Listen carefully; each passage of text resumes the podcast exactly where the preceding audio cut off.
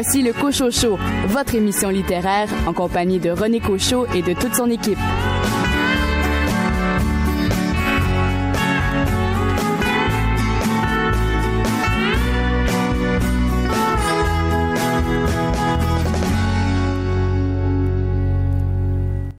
Bonjour tout le monde, ici René Cochot aux commandes de cette émission littéraire à laquelle nous vous convions, toute l'équipe euh, du Cochot Show à chaque semaine. C'est fou ce que le temps passe vite. Hein? Déjà le mois d'août bien entamé, bientôt la rentrée scolaire euh, et euh, le retour du train-train quotidien pour les personnes actuellement en vacances. Mais pour l'instant, on va se concentrer sur le contenu de, de l'émission. Et pour cette première heure, vous aurez l'occasion d'entendre deux entrevues une que m'a accordée André Marois à propos de cette bande dessinée qui a pour titre Charlotte Destin, publiée aux éditions euh, Somme Toute, et un entretien également avec l'auteur Marie-Laurence Trépanier, euh, qui euh, a publié aux éditions du Boréal le roman Saint-Dané. Et trois chroniqueurs se joignent à moi pour cette première partie d'émission. On va commencer avec Louis Gosselin où il sera question d'une ex-plongeuse. Je vous parle du jour où je n'ai pas pu plonger de Sylvie Ber De votre côté, Billy Robinson, un recueil de nouvelles qui vous a beaucoup plu. Ce que je peux vous en dire, c'est que, on, bien sûr, avec le, le titre faune, euh, on peut penser aux, aux, animaux, mais on peut aussi penser à, à tout ce qui l'entoure. Et André Jacques, un peu de Tibet dans le roman dont vous nous parlez cette semaine. Joanne Simo, on va parler de Rinzen, le deuxième Rinzen, La beauté intérieure, qui est publié chez Libre Expression. Nous vous souhaitons une excellente émission. Toutes les notes s'enfilent, filent les filles, et tu ne sais pas, ne commencez pas. De dos fait face aux peines, tu choisis pile, ça tombe sur la reine.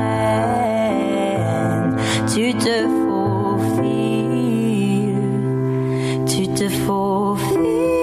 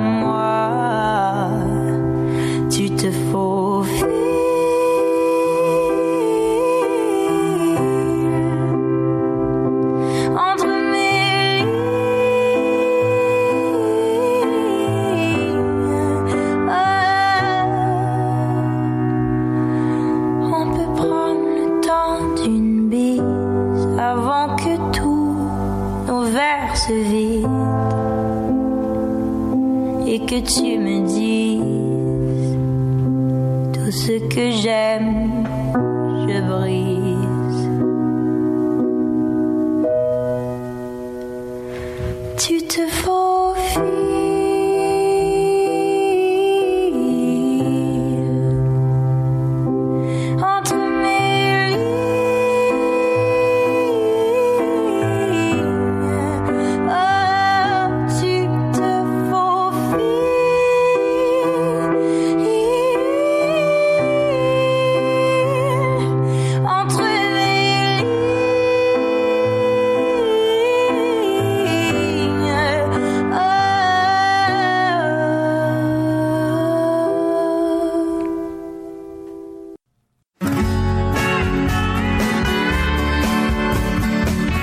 pas peur de prendre quelques livres pour les lire, évidemment.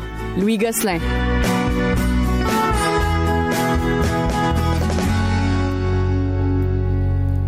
Louis Gosselin, bien le bonjour. Bonjour René. Louis Gosselin, j'imagine que vous avez, euh, et vous allez me passer l'expression, plongé dans la lecture euh, du livre de Sylvie euh, Bernier, Le jour où je n'ai pas pu euh, plonger. Et euh, évidemment, Sylvie Bernier, on la connaît pour la connaît. euh, ses euh, exploits d'or. olympiques. Quelle année? En 1986. 4. 84. 84 à Los Angeles. Ça vient la mémoire est une faculté qui oublie. Ah, Et là, mais euh, là, on parle pas du tout de ses exploits olympiques, on parle d'un drame personnel. Ah, c'est épouvantable. Écoutez, ben, Sylvie Bernier, depuis 30 ans aussi, on l'a vu comme euh, chroniqueur à Salut Bonjour, on l'a entendu à Gravel le matin. Ce qu'on sait un peu moins peut-être, c'est qu'elle fait la promotion des saines habitudes de vie depuis tout ce temps-là, depuis une trentaine d'années. Et depuis 10 ans, ben, les écoles et les villes adhèrent au programme Nager pour survivre qui permet aux jeunes de savoir quoi faire s'ils tombent à l'eau accidentellement. On parle de roulade dans l'eau euh, pour euh, alors qu'on perd le sens de l'orientation, nager sur place, se déplacer sur 50 mètres par exemple.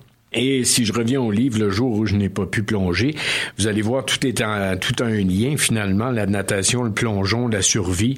C'est le récit d'un événement tragique survenu à l'été 2002 pendant des vacances en Gaspésie. La famille de Sylvie Bernier, celle de son frère, partent en randonnée de canot par une belle journée. Un remous fait chavirer l'embarcation de son frère qui s'y trouve avec son épouse et son fils de 5 ans. Raphaël est demeuré coincé sous le canot à deux mètres de profondeur. Elle voulait plonger, mais c'était trop dangereux et c'est son frère qui le lui a interdit. Euh, il a dit faut pas plonger et euh, c'est trop dangereux, je veux que tu restes ici. Alors 17 ans plus tard, Sylvie Bernier peut enfin en parler, se raconter, raconter toutes les étapes par où elle a dû passer pour vivre avec ce drame. Elle raconte la journée très en détail. Elle a marché Compostelle pour l'aider. Elle a dû apprendre à se pardonner sans jamais oublier. Elle nous parle de l'enquête du coroner qui a eu lieu et euh, je vous mentirais si je vous ai pas dit que j'ai versé quelques larmes à quelques moments. C'est vraiment, c'est vraiment prenant comme récit. On comprend toute, le- toute l'émotion, tout le drame qu'elle a vécu. Et ça, pendant 17 ans, ça, fait, euh, ça a pris du temps avant de cheminer pour qu'elle puisse en arriver à écrire ce livre-là. C'est ce qui est en- quand même fantastique. Euh, ce qui m'est resté aussi, c'est qu'à à bien des endroits au Québec, euh, on loue des embarcations sans avoir pris nécessairement la mesure de la sécurité qui entoure ça. Ouais. Euh, les, les, on loue un canot, on se demande pas quel est le débit de la rivière, est-ce qu'on a l'équipement nécessaire en cas d'urgence, est-ce qu'il y a des risques sur la rivière.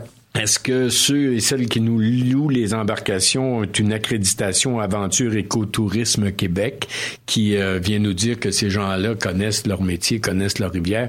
Alors, ça pose beaucoup de questions et euh, en même temps, euh, Sylvie Bernier fait de la promotion un peu partout, des conférences pour la sécurité sur l'eau. C'est très, très bien. On a tendance à se poser des questions de dire, mais on surveille nos piscines derrière nos maisons, mais quand on loue une embarcation, est-ce que vraiment c'est sécuritaire? C'était deux mètres d'eau. Le petit est mort Imaginez, dans deux ouais. mètres d'eau Ouais. par une belle journée ensoleillée. Il y avait rien qui, qui disait qu'un drame allait se produire.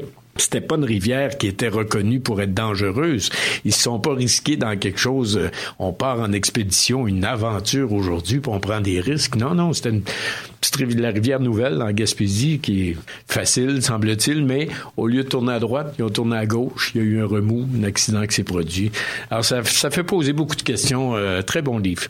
Sylvie Bernier, Le jour où je n'ai pas pu plonger aux éditions euh, La Presse, un livre donc euh, que vous recommandez fortement. Absolument.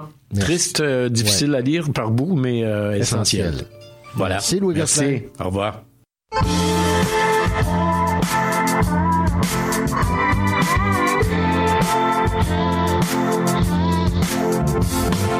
Toutes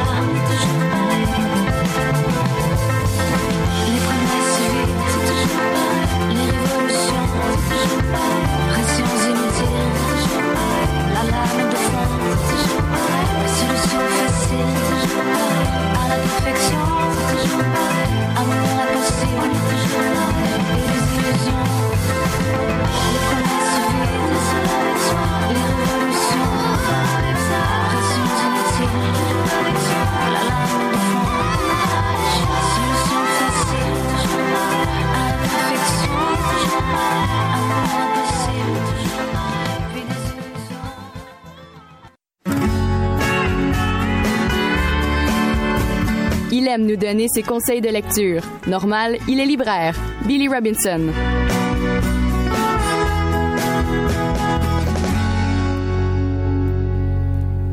Notre libraire adoré, Billy Robinson de la librairie de Verdun, vous nous parlez cette semaine d'un recueil de nouvelles qui a eu droit à déjà d'excellentes euh, critiques que vous avez beaucoup aimé, me disiez-vous, et ça a pour titre Faune vraiment, je je je sais pas comment l'aborder. C'est vraiment un, recueil vraiment percutant.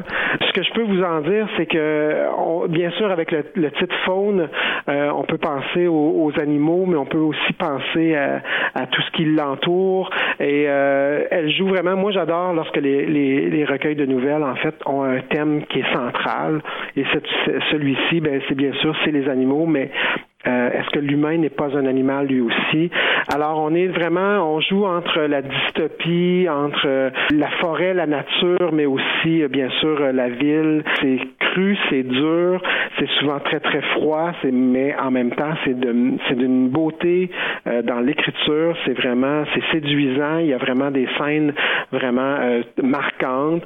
moi, j'ai été vraiment, là, vraiment, je l'ai lu d'une traite. J'ai pas été capable de, de m'arrêter. Je voulais le savourer way et en fait, ça a fait tout l'effet contraire. Je voulais, j'en voulais, j'en voulais, j'en voulais, j'en voulais encore plus. Donc, euh, on est vraiment aux, limites, là, comme je vous dis, d'un peu, il y a un peu de, fiction, mais en même de, de science-fiction, même de fantastique.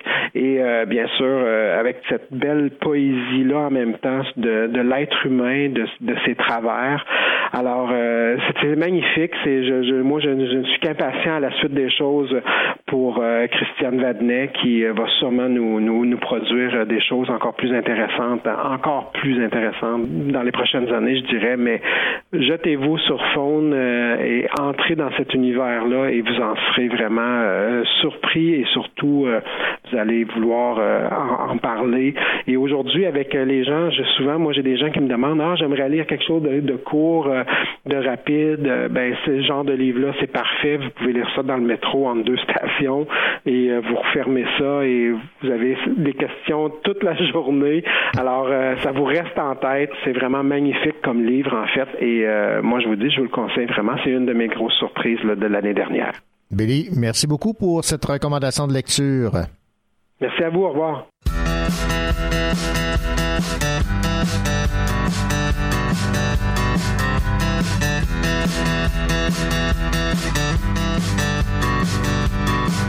J'ai mis mes doigts sur ton bout, mais je n'ai rien senti. Ni mon oreille à ton cou, mais ton cœur est parti. Pourtant t'es vivante, tu me racontes ta journée, mais en même temps t'es absente, comme si tu t'étais dédoublée. Si tu n'as plus pour moi, que de l'amour automatique. Je vais te prendre dans mes bras, tenter une réplique atomique. Je referai battre ton pouls, ton cœur, de nous en électrochoc. Tu sais, le temps n'est qu'un menteur, notre histoire est plus forte. J'ai de l'amour en peinture de guerre je peux te faire m'aimer encore. Viens partons là où il y a de l'air, loin de cette vie corridor. Et j'ai encore tant à t'offrir. J'ai même du présent plein les poches. J'ai deux billets pour l'avenir. Soyons ceux que le temps rapproche. Je referai battre ton pouls, mon cœur, de nous en électrochoc le temps n'est qu'un menteur. Notre histoire est plus forte. Je sais la vie, a les dents longues. Elle nous a bien mordu la peau.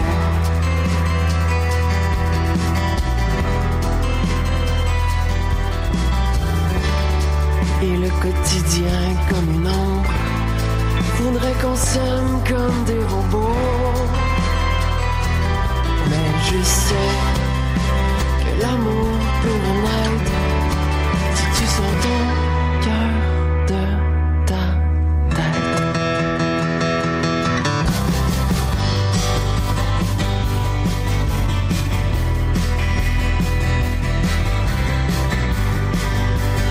Je referai battre ton bout par cœur de nous en électrochoc. Le temps n'est qu'un menteur. Non, notre histoire n'est pas morte. Et puis un jour c'est arrivé, comme si on avait rendez-vous. T'as dit mon cœur va exploser. Je crois qu'il se souvient de nous. Puis tu t'es jeté dans mes bras. Fini le temps des automates. On tiendra bon, on retrouvera le tempo de nos cœurs qui battent.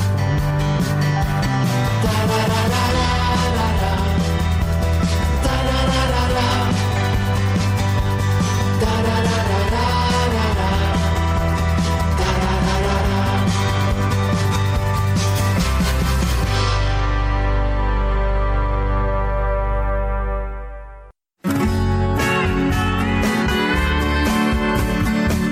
Écoutez le Cocho Show en compagnie de René Cocho, votre rendez-vous littéraire.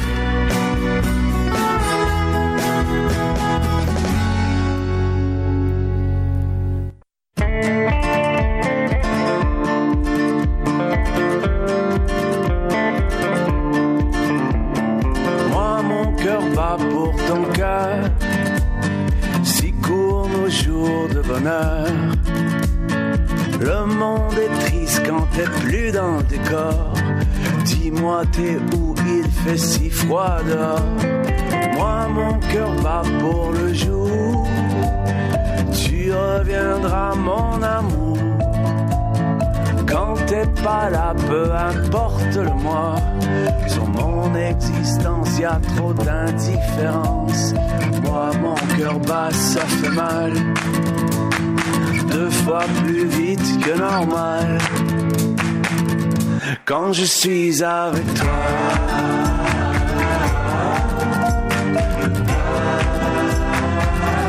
Quand je suis avec toi.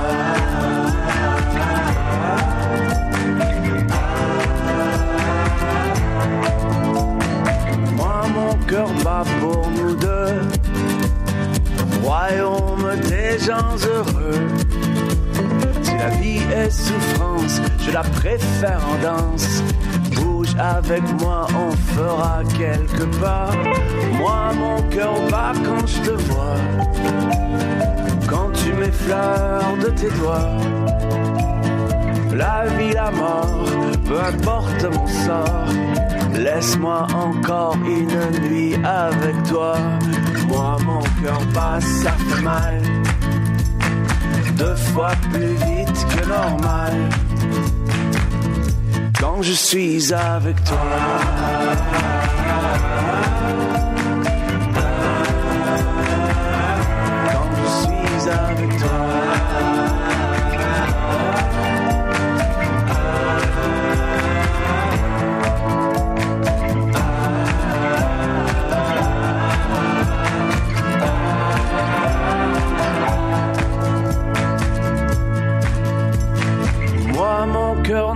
Plus quand tu auras disparu.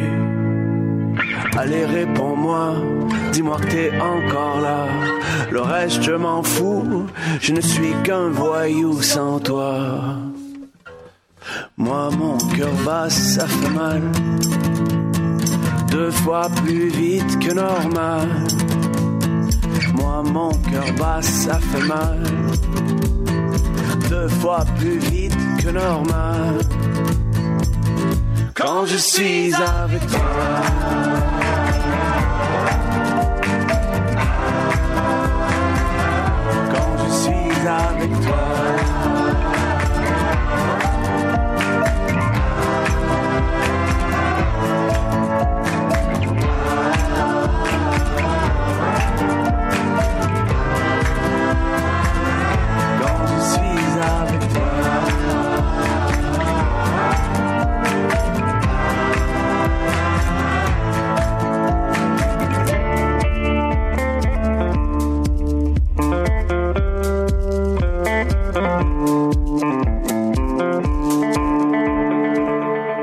Un agriculteur découvre un jour un bébé dans la forêt et le ramène chez lui. Très vite, il en devint fou amoureux. L'enfant, une fille qu'il va baptiser Millie, va vite inspirer une répulsion particulière à Ma, l'ex-prostituée qui vivait avec l'homme.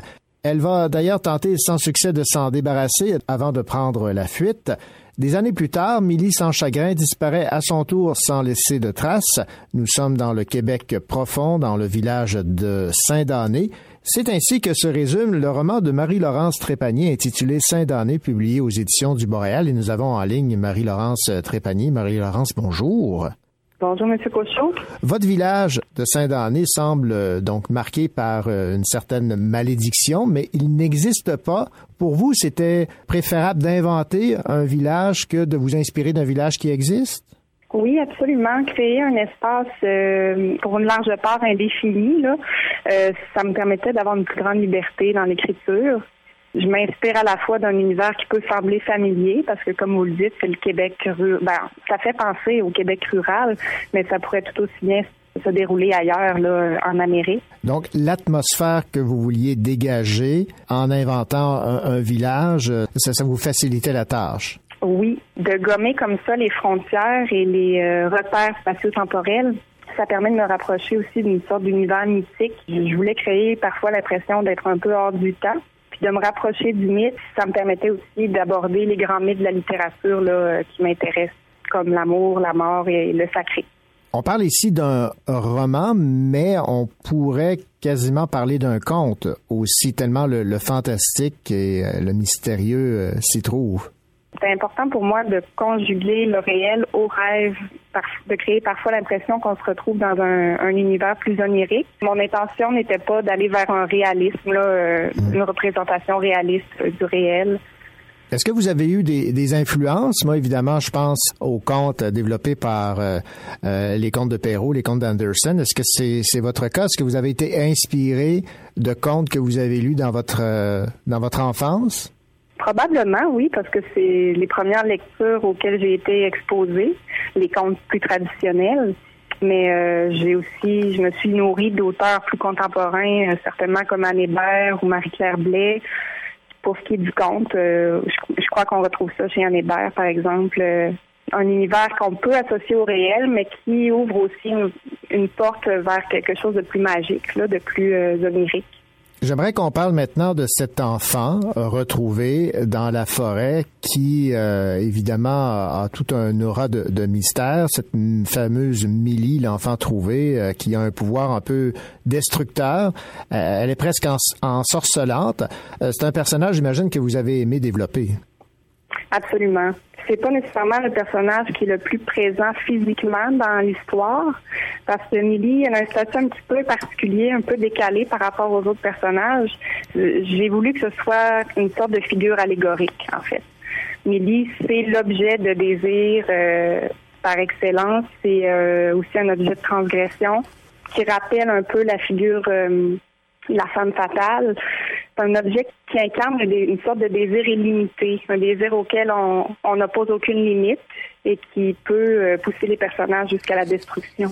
D'ailleurs, vous dites en page 59, euh, elle voulait être le soleil qui brûle la rétine. D'ailleurs, j'avais du mal à la regarder en face. Oui, parce que Millie renvoie un peu à ce que Ma a à la fois désiré être, elle voulait être la femme désirable, la femme séductrice, mais ça la renvoie aussi à euh, quelque chose qui l'a détruite à force de vouloir briller, être un peu comme Millie, le soleil qui veut brûler la rétine.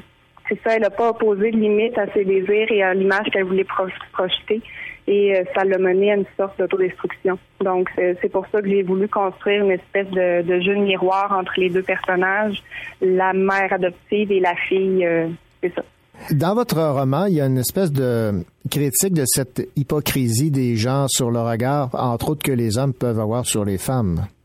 Mais aussi le regard que les femmes posent sur elles-mêmes mm-hmm. et ce, regard qui est conditionné par toutes les images auxquelles hommes et femmes sont exposés que ce soit dans le discours publicitaire, dans le discours médiatique, c'est plus souvent qu'autrement le corps de la femme qui est représenté et qui est représenté à la fois de façon à le magnifier, mais aussi qui est brutalisé en quelque sorte parce qu'il est chosifié.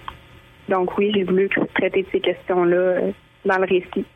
Mais je voulais en traiter à la fois, euh, oui, d'un point de vue actuel, ancré dans le social, parce que c'est un sujet d'actualité depuis euh, assez longtemps, mais aussi d'un point de vue plus mythique, parce que les thèmes du désir et de la violence, comment ils sont articulés, euh, ça, c'est des questions qui sont traitées depuis très très longtemps, depuis des siècles dans la littérature. Donc, c'est un peu euh, c'est un peu ça que je voulais faire, le, le traiter de ce sujet-là des deux points de vue. Marie-Laurence Trépanier, merci beaucoup pour euh, cette entrevue. Je rappelle le titre de votre roman, Saint-Denis, publié aux éditions du Montréal. Ben, c'est moi qui vous remercie.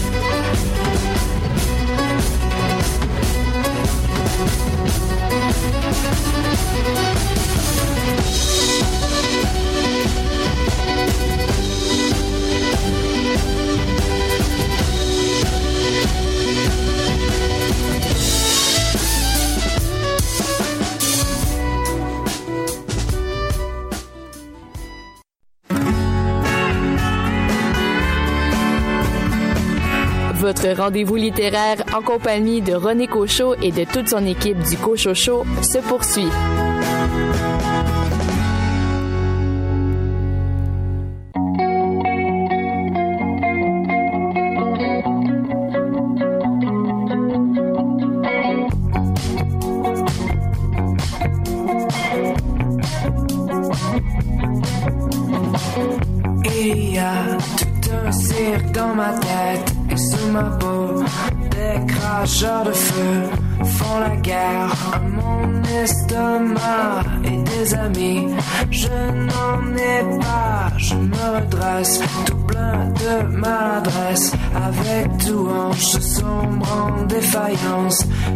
Seul, je ne m'en plains pas. Et des amis, je n'en veux pas. Je tergiverse entre le sud et le nord.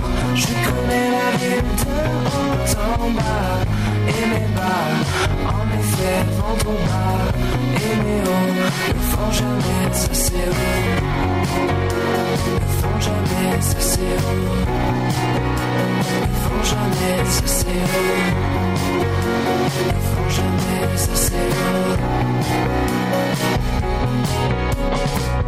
Bon d'accord, je peux peut-être débordé, mais aujourd'hui je sens que ça va mieux, ça ira, c'est vrai, je te l'assure. Et l'important, c'est que ça te rassure. Je tergiverse entre le sud et le nord. Je connais la ville de haut en bas, et mes bas, en effet, vont trop bas, et mes hauts ne font jamais haut ne font jamais cesser. Ne font jamais cesser. Ne font jamais cesser.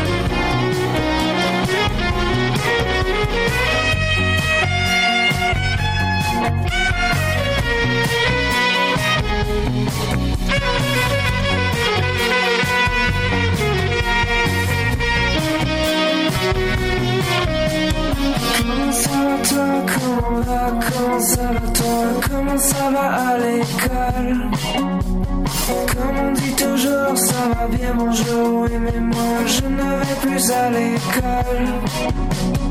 Comment ça va toi, ça va bien, comment tu t'appelles De quoi je me mêle si la ne regarde pas Moi je ne vais pas et puis quoi encore tu me diras qu'il fait beau dehors. Dis-moi où tu vas, dis-moi d'où tu viens, dis-moi tout, dis-moi presque rien. Dis-moi si tu penses revenir, ça indiscret, cher ami, de te demander quel âge aurais-tu si le monde venait à s'écrouler. Je tergiverse entre le sud et le nord. Je connais la ville de haut en bas et mes bas, en effet, vont trop bas ne jamais assez.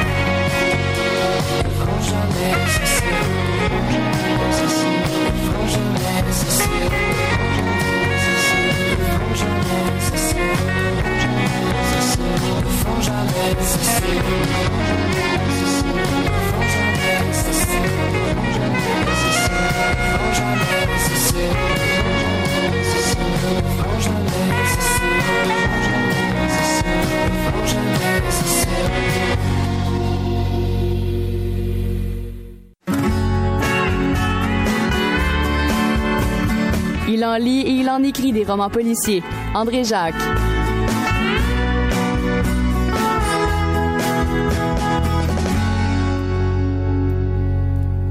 André Jacques, je vous salue. Salut René. Et j'ai bien hâte de vous entendre parler de ce nouveau roman de cet auteur établi en, Estrie, euh, Joanne Seymour. Qui demeure à Knowlton. Qui demeure à Knowlton et qui est à l'origine des printemps meurtriers, des défunts printemps meurtriers, hélas. Euh, défunt et regretté. Et regretté.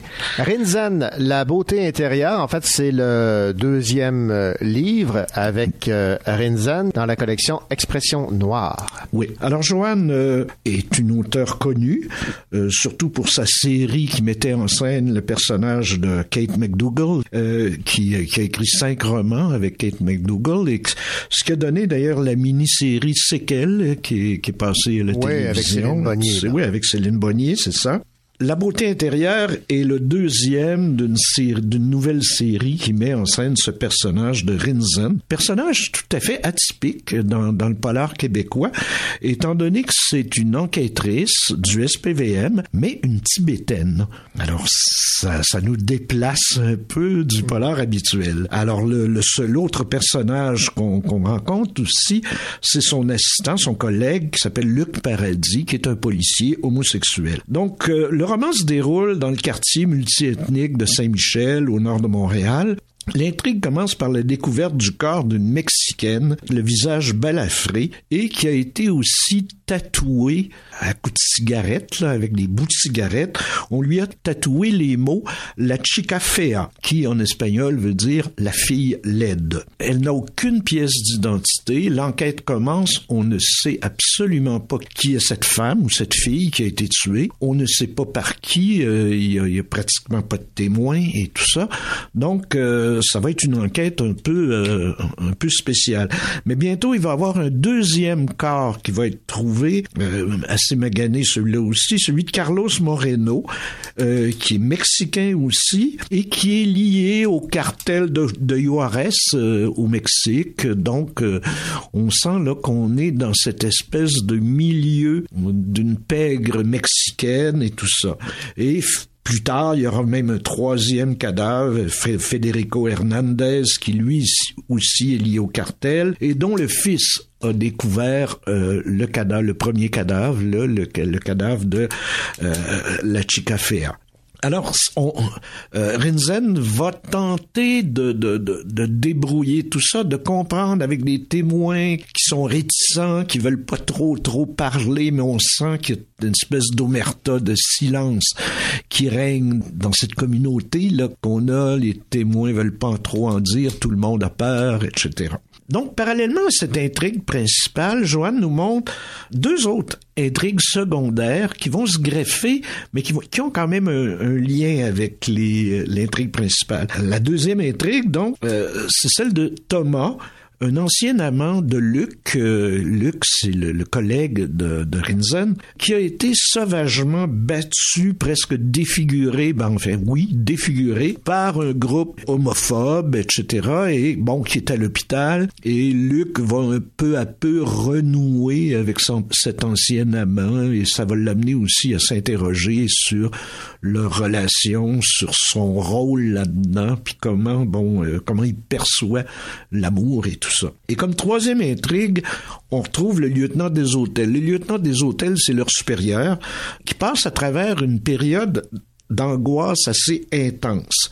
Euh, sa femme est très inquiète parce que euh, elle croit continuellement qu'il va mettre fin à ses jours. Elle l'a trouvé un jour euh, assis dans le salon avec son fusil, son, revolver sur les genoux. Et des hôtels ont remis à sa femme une espèce de journal, de cahier où il raconte sa première enquête, quand il est rentré dans la police, qui est restée une enquête qui n'a pas abouti, et une enquête avortée sur le meurtre d'une chanteuse noire qui se tenait dans les clubs de jazz, qui s'adonnait aussi un peu à la prostitution et tout ça.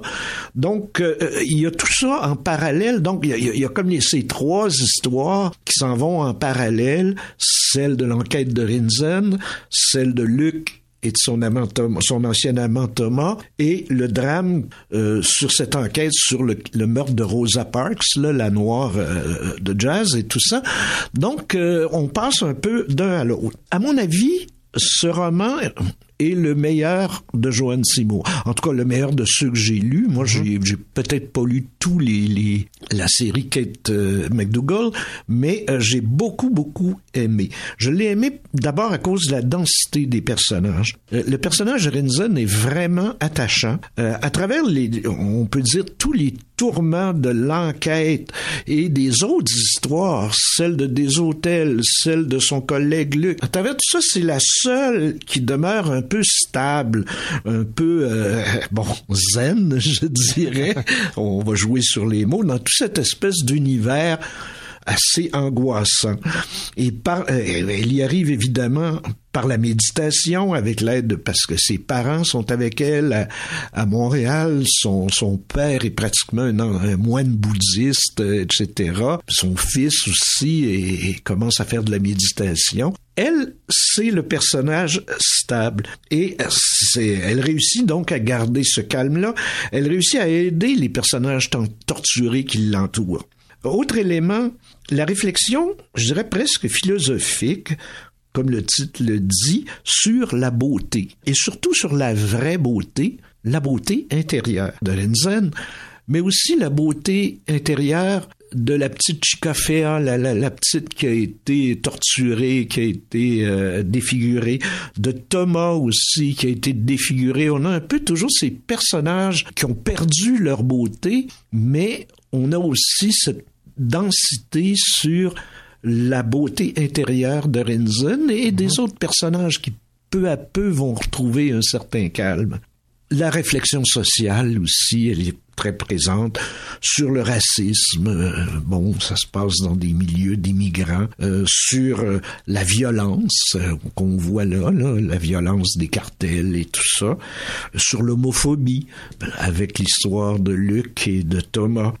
C'est quand même aussi un très beau portrait du Montréal multiethnique d'aujourd'hui, de sa diversité et tout ça. C'est fort intéressant. J'ai aussi aimé le style de Joanne, une écriture très cinématographique. Euh, on sent ici l'expérience qu'elle a en, scénar en scénarisation, ouais, où elle a été scénariste. Mm -hmm. et elle, alors, on sent vraiment tout ça.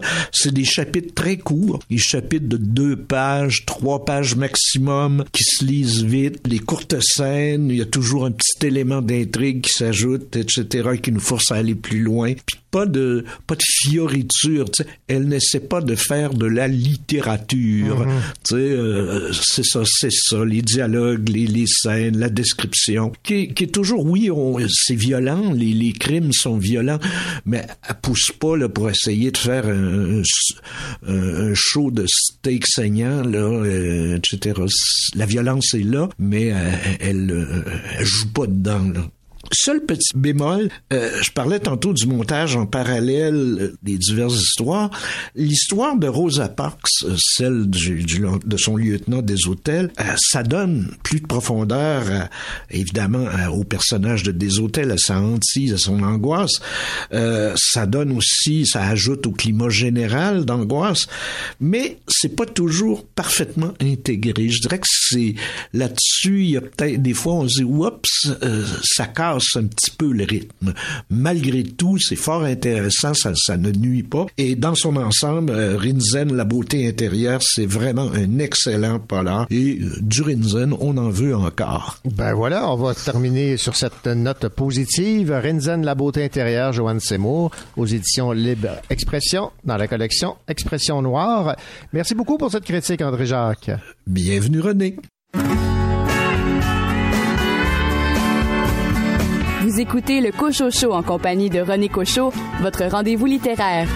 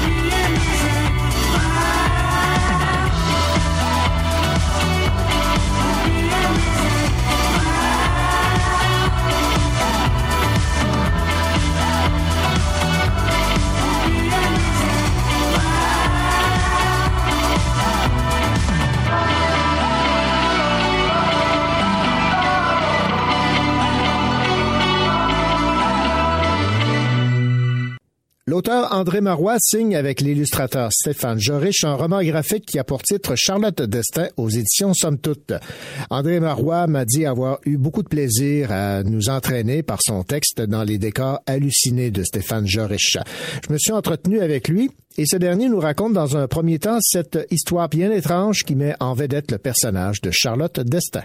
L'histoire, en effet, c'est Charlotte Destin qui, qui errait sur une barque, qui, débarque sur une île. Elle a aucune idée d'où elle se trouve. Donc, elle est, elle est arrêtée par les, les gardes, les gardes-côtes. Et puis, donc, là, elle va, euh, euh, le premier soir où elle est en prison, elle va faire un dessin comme ça. Elle, elle aime bien griffonner, faire des petits dessins. Et elle dessine euh, le garde de mémoire. Et là, ce, son petit dessin provoque une réaction absolument euh, disproportionnée. Les gens comprennent pas comment elle, elle fait pour faire ça. Et euh, quand, quand, elle commence à, à, se promener dans la ville, elle, elle tombe sur un, un, un autre personnage qui s'appelle Minimum, qui est un nain qui, qui tient un cabaret et qui repère tout de suite son, son talent. Et ce qui se passe, c'est que c'est une île euh, complètement isolée, bien sûr, et toute l'économie de, l'île est basée sur euh, les faussaires, c'est-à-dire que les gens dès leur dès leur naissance sont conditionnés pour être un peintre. Donc là, on va dire bah toi tu vas être Van Gogh, éduqué euh, à la fois artistiquement, à la fois euh, culturellement pour être euh, vraiment dans la peau d'un peintre. Et ensuite, ils vont faire des, des faux tableaux. Donc toute l'économie repose sur le, la copie. Et euh, Charlotte Charlotte Destin euh, finalement, ce qu'il découvre, c'est qu'elle, elle est une vraie artiste, elle a un vrai don, elle est, vraiment douée pour, pour peindre et dessiner. Et ils n'ont jamais vu ça parce que euh, parce que tous les autres ne font que reproduire. Et donc le, le Monsieur Minimum va l'engager, va il, il, comprend qu'il y a quelque chose d'assez extraordinaire à, s'apporter. Et donc il va il va trouver un contrat pour faire le pour qu'elle dessine le portrait du roi et, euh, et ça va pas se passer du tout comme euh, d'une façon très simple parce que euh, là où elle, est censée faire un portrait de lui en, pied et le, au bout d'un mois, quand elle a presque fini le portrait, euh, il va y avoir un accident, ce qui fait qu'elle n'arrive pas à finir le, le, tableau. Et petit à petit, on va découvrir que euh, elle est manipulée pour euh, pour faire une série de tableaux. J'en ai déjà trop dit, mais en, gros c'est ça quoi. Euh, donc c'est une histoire assez. Euh, on, est dans un, pays totalitaire avec une économie complètement bizarroïde, basée sur l'art, mais basée sur l'art sur la copie. Et elle, elle va évoluer là-dedans et elle découvre petit à petit, les gens ne lui racontent pas trop, mais elle découvre quand même petit à petit comment tout cela fonctionne, puis elle essaye de se trouver des alliés, ce qui n'est pas, ce qui est pas du tout évident. Ce que vous me disiez également, c'est que cette publication, vous la travaillez depuis déjà très longtemps. Je pense que l'idée ou la discussion avec Stéphane Jorich, qui est l'illustrateur, remonte à 2010? À 2000 tout court. 2000 oui, oui, non, ça fait très longtemps. Et en fait, c'est, oui, ce matin, je suis allé, euh, j'ai, je suis allé chercher les livres et puis d'avoir le livre en main, là, c'était comme un, pas un miracle, mais c'était, merveilleux. Mais euh, l'idée originale vient de Stéphane Jorich. En fait, il, il m'avait contacté et puis il m'avait dit, ah, j'ai un projet, j'aimerais bien t'en parler. Je sais pas que, est-ce que tu, ça t'intéresserait? Et donc on s'est rencontrés, on, on, se connaissait quasiment pas. Et il est arrivé au rendez-vous avec des, avec des dessins, des, des, des croquis comme ça de, de différents personnages. Puis il m'a dit voilà, j'ai déjà fait un livre euh, il y a quelques années qui s'appelait Charlotte et l'île du destin. Puis j'ai eu l'idée de reprendre ce personnage-là, puis d'imaginer qu'elle a 10 ans de plus, elle est devenue une jeune femme, et puis elle va débarquer dans une île. Alors il me décrivait l'île, il m'a dit voilà, ils font des faux tableaux, euh, et puis il montre, montre les différents personnages. Il dit là, lui là, c'est la tête, c'est lui qui dirige la ville, mais on ne sait pas, il est caché. Lui, il va y avoir un nain, il va y avoir, euh, etc. Donc il m'a montré une galerie de personnages. Il m'a donné quelques quelques pistes comme ça de sur l'univers qui existait et il m'a demandé si ça m'intéressait de, bah, d'écrire l'histoire maintenant. Alors c'était une commande assez euh, inhabituelle, mais c'était c'était plutôt, moi j'aime beaucoup travailler avec les illustrateurs, puis je trouvais que c'était une collaboration tout à fait stimulante, et donc euh, j'ai accepté, et donc j'ai développé une histoire à partir de ces, de son canevas, on va dire. Ça, ça, a été long et compliqué parce que ça a pris, il y a eu beaucoup d'étapes, etc. Et puis bon, après, il fallait aussi, euh, pour ces femmes, c'était un gros travail, de, il y a beaucoup d'illustrations, c'est comme ces, ces dessins sont extrêmement fouillés et, et précis et, et magnifiques. Donc bon, tout ça explique euh, ça a pris, euh, ça a pris beaucoup de temps. À partir du moment où j'ai commencé à écrire l'histoire, là, euh, Stéphane a, a, a fait vraiment les illustrations de, qui pour illustrer chaque euh, chaque partie de, de l'histoire. Mais au début, non, c'est ça. J'avais juste euh, les personnages. Mais c'était c'était extrêmement euh, stimulant, quoi, parce que c'est on n'a jamais ça. Généralement, quand on écrit une histoire, euh, on invente des personnages puis on les a dans la tête. Mais là, je les avais de- devant moi, imprimés. Je l'ai en ma possession, euh, ce roman graphique. Effectivement, c'est euh, c'est sublime, c'est de toute beauté. J'imagine que vous en êtes vous aussi très fier. là. Ah, je suis ravi, c'est superbe. Ça, il va y avoir une, une exposition. euh, Stéphane va, va exposer ses, ses illustrations au mois de mai. Là, j'ai pas les dates encore, mais euh, ça, ça, ça mérite vraiment d'être vu puis d'être vu en grand parce que c'est splendide. Ouais. Peut-être une, une dernière question. Qu'est-ce qui, euh, selon vous, permet à un roman graphique que ne permettrait pas un roman, par exemple, ou un récit? Euh, Je, pense que ce, qui est différent, c'est d'a- d'abord d'emblée, on, on prend le livre et puis il y a des images. Donc déjà, on plonge dans le livre d'une façon beaucoup plus, euh, plus facile, on va dire. hein. Euh, et puis en, plus, je pense que c'est quelque chose de plus euh, complet. On, peut suivre le récit, lire le- lire l'histoire, mais on a toutes ces images autour qui, qui viennent compléter, qui viennent enrichir. C'est, je pense que c'est vraiment un balancement entre les deux qui fait que on sait ce que c'est lire lire un livre. On, est on est plongé dans un univers puis on on, navigue là-dedans, on rêve. Alors qu'avec les images, on, on a vraiment un rapport complètement différent. Et puis c'est pas une bande dessinée. Dans, dans une bande dessinée, on a vraiment un procédé narratif qui fait qu'on suit euh, des cases, on suit un cheminement. Là, c'est vraiment un- c'est dans le roman graphique tel qu'il est présenté, on est vraiment en- en- les deux sont imbriqués, qu'on a le texte, l'image et les deux euh, vivent ensemble. Donc c'est, je pense que c'est une expérience différente. C'est peut-être ça qui fait que que les gens aiment ça. ou- voilà. André Marois, merci beaucoup pour cette entrevue. Je rappelle le titre de ce roman graphique publié aux éditions Somme Toute, Charlotte Destin, avec euh, les illustrations de Stéphane Jorech. Merci. Merci à vous.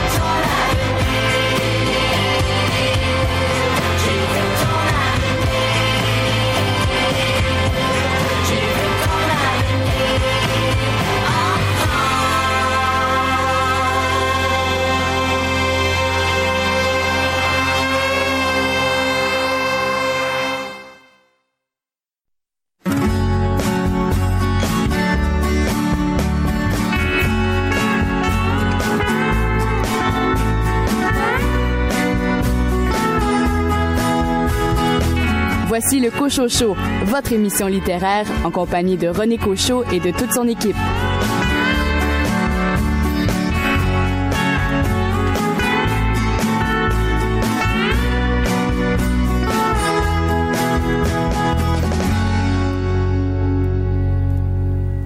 Bienvenue à cette deuxième partie d'émission au cours de laquelle vous aurez l'occasion d'entendre l'entrevue que m'a accordée Mathilde 5 mars qui signe aux éditions Marchand de Feuilles un très beau livre illustré Nos héroïnes co-signé avec Anaïs Barbeau Lavalette. Geneviève Fiché me parle de son roman 25-1 publié chez Québec Amérique. Et pour m'accompagner, deux chroniqueurs, David Lessard-Gagnon, libraire à la coop de l'Université de Sherbrooke, qui s'est intéressé à trois bandes dessinées où on retrouve des enquêtes. On pourrait parler en fait d'enquêtes dessinées. Et de votre côté, Raphaël Béadan, vous nous parlez d'un livre d'une auteure de Trois-Rivières. Exact, il s'agit de Quelques battements d'ailes avant la nuit d'Ariane Gélina. Bonne deuxième heure.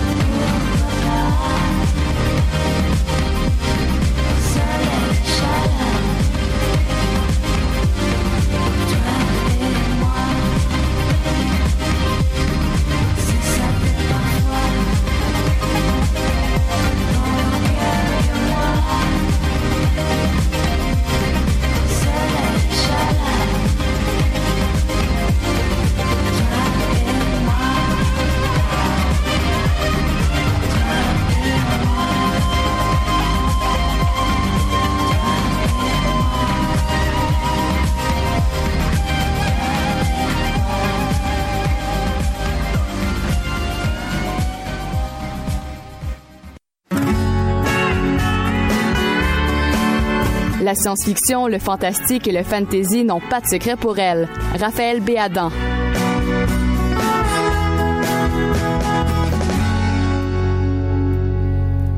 Ariane Gélina signe aux éditions à lire quelques battements d'ailes avant la nuit et notre spécialiste en littérature de genre, Raphaël Béadan, l'a lu avec grand plaisir. Bonjour Raphaël. Bonjour René. Ariane est une auteure de Trois-Rivières que vous connaissez bien et qu'avez-vous pensé donc de ce nouveau roman Quelques battements d'ailes avant la nuit. Oui, c'est une auteure que je connais bien et dont j'apprécie aussi euh, beaucoup le, le travail de, Mhm. de façon générale et, euh, et celui-là ne m'a pas déçu euh, non plus. Il s'agit d'un roman, euh, d'un roman fantastique euh, où on suit euh, un- le personnage de Séverine, qui est une jeune femme début de la trentaine, euh, qui a été élevée par sa tante, euh, qui est une globe trotter, donc elle s'est beaucoup promenée dans sa vie. Puis là, elle, elle ressent comme un, un besoin d'essayer de, de se créer un port d'attache, de, de se poser quelque part. Donc, euh, elle accepte une offre d'emploi euh, à Fermont pour travailler là, à la bibliothèque euh, là-bas. Puis, euh, dans le fond, elle, elle se retrouve là, devant euh, cette espèce de, de,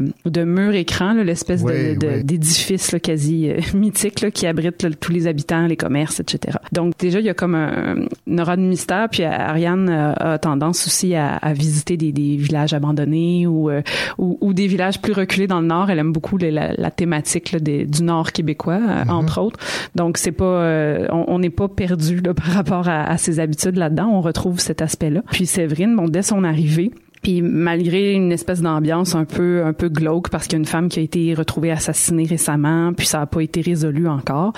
Euh, ben Séverine est très euh, satisfaite de ce qui l'entoure. Euh, elle commence à apprécier sa nouvelle vie. Euh, elle rencontre des nouveaux des nouveaux voisins, dont euh, Alban pour qui elle a un petit béguin qui se développe euh, tranquillement pas vite. Euh, puis euh, Chenou qui est un vieux na- Naskapi qui est atteint de narcolepsie, donc qui, qui s'endort un peu euh, inopinément là dans N'importe où, n'importe un peu n'importe où n'importe quand, avec qui euh, elle se lie d'amitié puis se met à faire de la randonnée, tout ça. Jusque là tout va bien, hein, on, on, on s'imprègne euh, de, de la vie de Séverine, puis ce qui est particulier, je vais faire une petite parenthèse, c'est que dans ce roman-là, je trouve particulièrement que les personnages sont bien développés euh, parce qu'Ariane est reconnue pour euh, ses ambiances, est reconnue pour, euh, tu sais, puis elle est très aimée pour ça. Ouais. Euh, mais là, les ambiances sont là, mais elle a aussi beaucoup développé les personnages. Ah, ce, que, bien, ça. ce que je trouve qui est un aspect de plus qui, qui, qui donne euh, une petite nouveauté, si on veut. Là, euh, pas que c'était mal fait auparavant, mais là, c'est vraiment, on dirait que c'est beaucoup plus précis. Puis moi, j'ai apprécié ça comme, comme lectrice. Donc, euh, bon, on, suit Séverine dans sa vie de tous les jours. Puis, euh, éventuellement, euh, on apprend qu'il y a une deuxième femme qui est disparue. Et puis là, Séverine est une personne euh, anxieuse qui est encline à avoir des visions un peu euh, un peu morbides, un peu particulières, donc ça qui refont surface à ce moment-là. Euh, donc là, son anxiété revient, puis là, elle se demande euh, ce qui se passe finalement parce que là, il y a le mystère qui s'épaissit autour des, des autour des disparitions. Euh, puis là, elle en vient à un point où est-ce que son ami euh, Cheno est aussi porté, en tout cas porté disparu, où elle arrive pas à le retrouver. Euh, puis là, il y a, il y a des, des tensions ou des distances qui se créent avec les voisins avec qui elle s'était liée d'amitié. Donc, il y a toutes sortes de... C'est une ambiance un peu malsaine là, qui commence à s'installer. Euh, puis là, Séverine essaie de comprendre euh, pourquoi, puis de, de trouver là, la, la source du mal, si on veut, qui, qui a l'air de s'abattre sur, la, sur le village. Euh, moi, j'ai particulièrement euh, aimé là, le développement des personnages, les ambiances, le côté mystérieux, mais en même temps le côté très réaliste, des, des randonnées en forêt. ou Il a- il y a des éléments comme ça qui sont qui sont très bien campés malgré les éléments fantastiques. Puis c'est ce qui fait la force généralement de, de, bons auteurs de fantastique, c'est d'être capable de bien camper le réel puis d'amener le, fantastique à travers ça. Donc pour moi, ça a été une lecture euh, qui se lisait toute seule. Finalement, le livre était euh, très facile à, lire et très agréable aussi. Donc euh, une, lecture appréciable. Est-ce qu'on a le goût d'aller à, à Fermont par après? Ben, pour- pourquoi pas? Pourquoi si, pas? si- si la fin est pas tout à fait vraie, parce que si la fin est vraie, on a peut-être moins le goût. Mais euh, moi, je trouve toujours que les, les, les récits euh, d'Ariane Gélina nous donnent le goût d'aller explorer ces espèces de, villages-là, même si, si c'est un peu inquiétant là, quand même. Ben, on, sait pas- on sait que c'est pas tout à fait vrai non plus. Pas tout à fait, non, c'est ça. Quelques battements d'ailes avant la nuit. Ariane Gélina aux éditions à lire, dont nous parlait Raphaël Béada. Merci Raphaël. Merci René.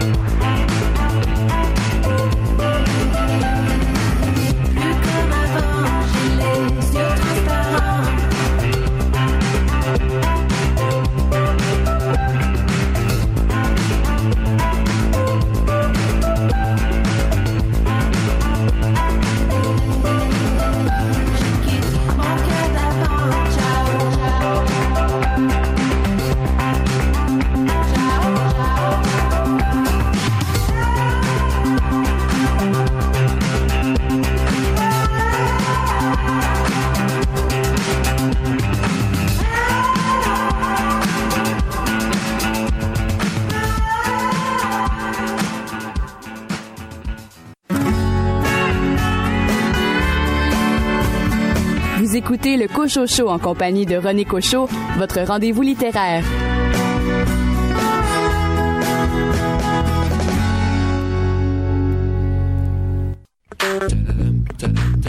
Début des années 80, je me souviens des soirées où l'ambiance était chaude et les mecs rentraient. Stade Smith sur pied, le regard froid. Ils la salle, nos trois corps en cul roulés autour du bras. Ray-Ban sur la tête, sur vêtements taquini. Pour les plus classes, des mocassins Nebuloni. Dès qu'il passait, caméo, Midnight Star. SOS Bond, Delegation ou Chalamar. Tout le monde se levait, des cercles se formaient. Des concours de danse, on peut partout s'improviser. Je te propose un voyage dans le temps. Via planète Marseille, je danse le Mia. Je danse le Mia. Je danse le Mia. Je danse le Mia. Je danse le Mia jusqu'à ce que la soirée vacille. Une bagarre au fond et tout le monde s'éparpille. On râlait que c'était nul, que ça craignait le samedi d'après. On revenait tellement qu'on s'emmerdait. J'entends encore le rire des filles qui assistaient au ballet des Renault 12 sur le parking. À l'intérieur, pour elles c'était moins rose. Oh cousine, tu danses ou je t'explose? Voilà comment tout s'aggravait. En un quart d'heure, le frère aura piqué. Oh, comment tu parles à ma soeur Viens avec moi, on va se filer. Tête à tête, je vais te fumer derrière les cyprès. Et tout s'arranger ou se régler à la danse. L'un disait peace. Fils, t'as aucune chance. Et les filles, mes chaussures brillent. Hop, dont je brille, je te bousille, tu te rhabilles. Et moi je danse le Mia. Comme les voitures, c'était le défi K8, c'est 73. JM 120, mon petit.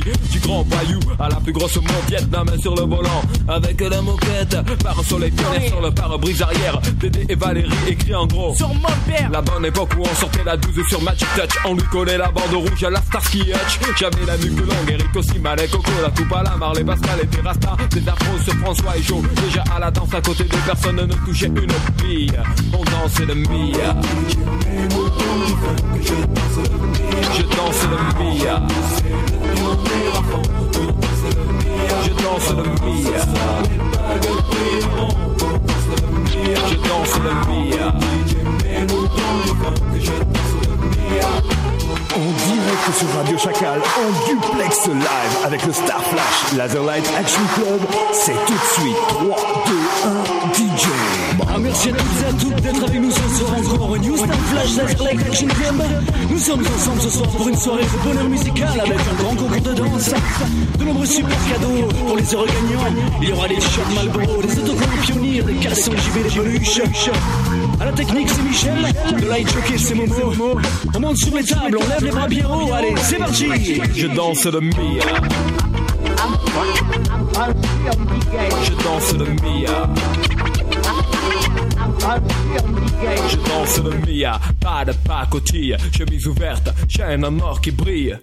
Des gestes lents, ils prenaient leur temps pour enchaîner les passes qu'ils avaient élaborées dans leur quartier. C'était vraiment trop beau, un mec assuré, tout le monde criait. Ah oui, La piste s'enflammait et tous les yeux convergeaient. Les différences effacées et des rires éclatés. Beaucoup disaient que nos soirées étaient sauvages et qu'il fallait entrer avec une batte ou une hache. Foutaise, c'était les ragots des jaloux et quoi qu'on en dise, nous on s'abusait beaucoup. Aujourd'hui encore, on peut entendre des filles dire Aïe, aïe, là, Je danse le Mia. Je danse le Mia. Je danse le Mia. Je danse le Mia.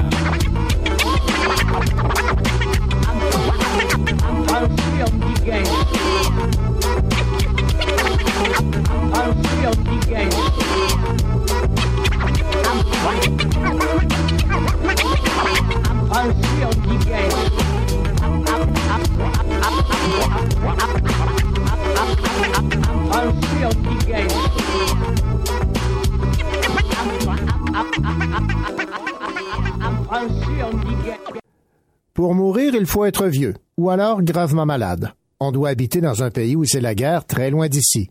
Il y a aussi des enfants qui meurent de faim. Ma mère me le répète souvent quand je rechigne à finir mon assiette. Mais c'est ailleurs. Ici, on ne meurt pas en revenant à l'école, à 9 ans. Entre son amour secret pour le beau Thomas et l'amitié collante d'Emeline, Ève cherche une façon d'exister. Mais quand la maladie puis la mort font brusquement irruption dans la classe, c'est toute la vie qu'il faut réinventer. Voici le résumé du roman 25-1 de Geneviève Pichet aux éditions Québec-Amérique. Geneviève Pichet enseigne depuis plus de 20 ans au primaire et anime des ateliers d'écriture et de lecture dans les écoles et les bibliothèques. Elle aborde avec doigté, dans son nouveau roman destiné à un public plus jeune, un sujet délicat, la mort et le deuil chez les enfants. Je me suis entretenu avec Geneviève Pichet qui m'explique dans un premier temps qu'elle a basé l'intrigue de son roman sur des faits vécus. Les enfants qui ont vécu ces drames-là, euh, ce sont des anciens élèves à qui je n'enseigne plus au moment où c'est arrivé. J'ai collaboré avec les familles euh, qui m'ont confié beaucoup de, de souvenirs, qui m'ont partagé la façon dont ils l'avaient vécu. Donc, je me suis inspirée de, de ce qu'ils m'ont raconté et puis de mon expérience d'enseignante, parce que dans le roman, il y, a, il y, a, deux points de vue. En fait, il y a celui de l'enseignante, qui est une des narratrices, et il y a celui d'une petite fille de la classe. Donc, je me suis glissée dans la peau d'une enfant qui, qui assiste, qui vit, euh, qui vit dans cette classe-là, qui, qui, est secouée. Qu'est-ce qui euh, vous, euh, a motivé à, à, procéder de la sorte, à utiliser deux voix, deux narrations? Pour que, que ça sonne vrai, euh, moi, j'ai pas vécu euh, la mort, la maladie grave d'un enfant euh, de façon proche. Donc, le seul lien que j'avais, c'était celui avec mes élèves. Donc, euh, je me suis, euh, je me suis placée d'un point de vue où j'étais capable de me mettre dans la peau du personnage. J'aurais pas pu être plus près que ça. Donc, celui d'une enseignante. Euh, c'est mon métier. Donc, j'étais capable d'imaginer euh, ce que j'aurais vécu si au moment même où j'enseignais, cet enfant-là euh, mourait subitement. Et la même chose pour la, la maladie grave, c'est des enfants quand même que, auxquels, j'étais attachée parce que je les avais accompagnés pendant toute une année. En fait, au départ, je désirais écrire euh, sur la mort d'un enfant, ce qui est l'événement qui est, qui est survenu. Et euh, ce qui m'intéressait, c'était les réactions des enfants. Quand le pupitre euh, voisin du sien est vide et qui va demeurer vide, l'absence définitive. Com comment les enfants dans une classe peuvent réagir à, à la mort, c'était cet aspect-là que j'étais euh, curieuse d'explorer. Et puis, je me disais que simplement, le, le, comment les enfants vivent le deuil, je me disais que ça n'allait pas être suffisant comme intrigue pour maintenir euh, l'intérêt d'enfants de, de, de 9 ans. Et j'ai cherché une quête, que, quelle serait la quête de mon héroïne, la, la petite Ève. Et j'ai cherché vraiment loin avant de, de, revenir à ce qui s'était réellement produit. Au, au même moment, euh, Thomas, qui était un enfant de la classe, c'est son véritable nom, euh, combattait un cancer. Donc, j'ai pris euh, deux événements qui se sont produits dans la même année. En fait, c'est que les, les jeunes sont confrontés à la possibilité ou à une mort présumément annoncée et à une mort qui survient concrète. Oui, une mort euh, qui, est d'autant plus euh, euh, bouleversante qu'elle qu est inattendue. C'est certain que j'ai fait des recherches auprès de différents milieux euh, scolaires, euh, différentes écoles qui ont eu à vivre la perte d'un élève.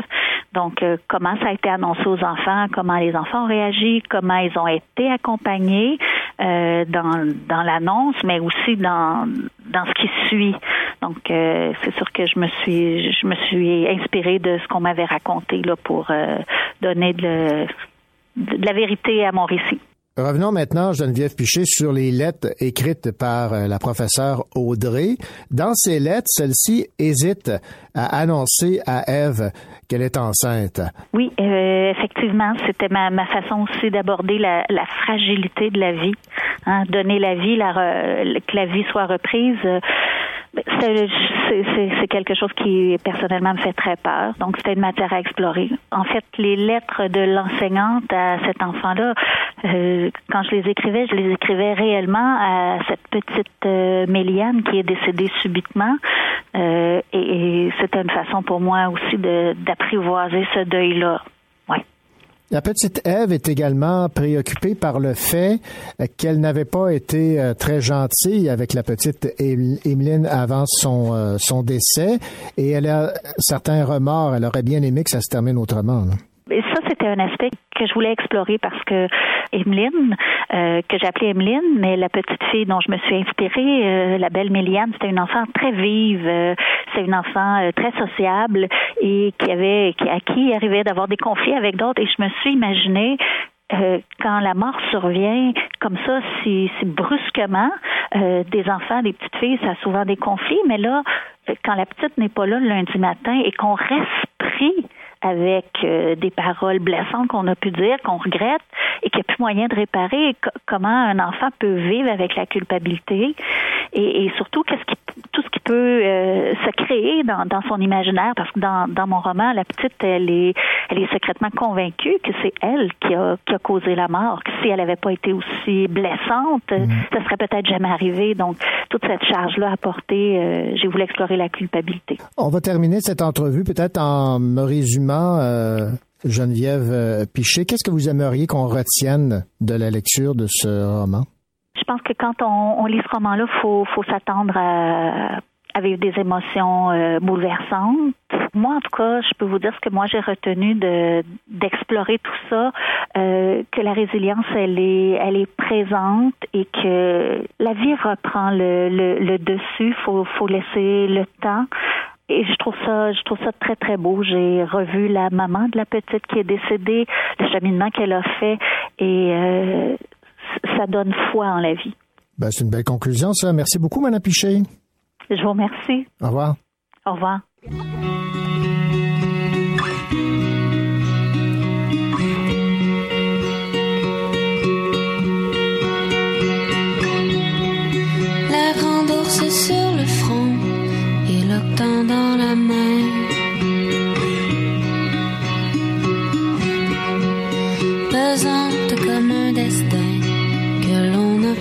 Pas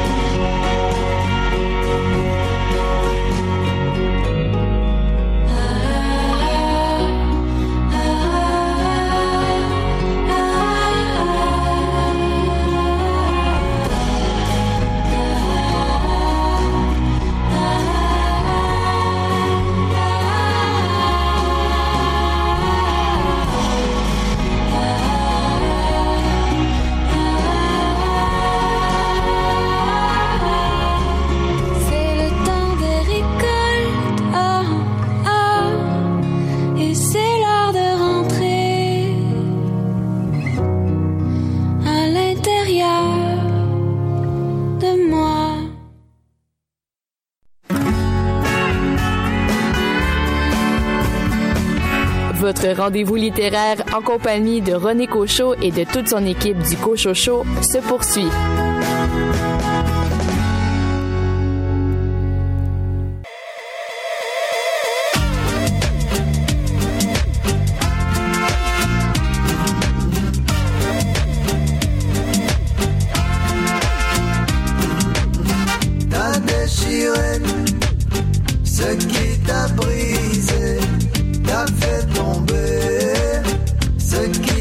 said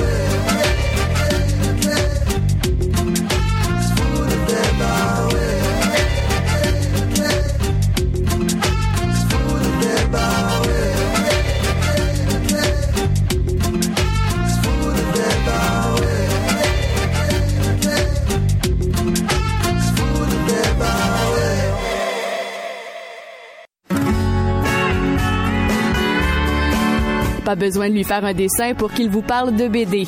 David Lessard-Gagnon.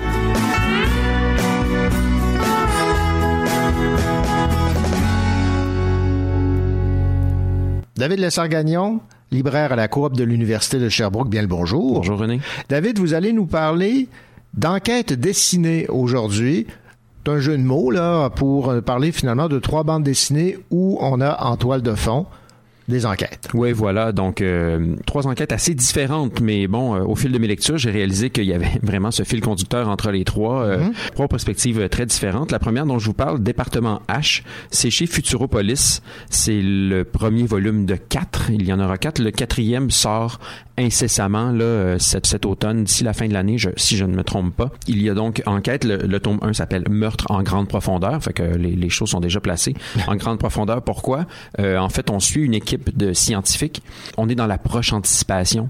Une équipe de scientifiques euh, qui sont dans une euh, station d'études, une station scientifique, mais qui est profondément dans l'océan. Donc, on parle de plusieurs kilomètres sous la surface. Un scientifique très connu, mondialement connu, euh, reconnu comme même étant un bienfaiteur de l'humanité, le chef de cette mission-là, a été assassiné. Donc, sa fille, qui a déjà fait partie de l'équipe en question quand ils étaient antérieurement dans l'espace. Donc, ils la même équipe a déjà eu une station euh, aux, alentours de Saturne là, ou euh, quelque chose comme ça. Et euh, cette mission-là cherchait des solutions aux problèmes de la planète Terre, donc euh, limitation des ressources, euh, etc., un peu dans, dans- dans le discours qu'on connaît euh, ces temps-ci.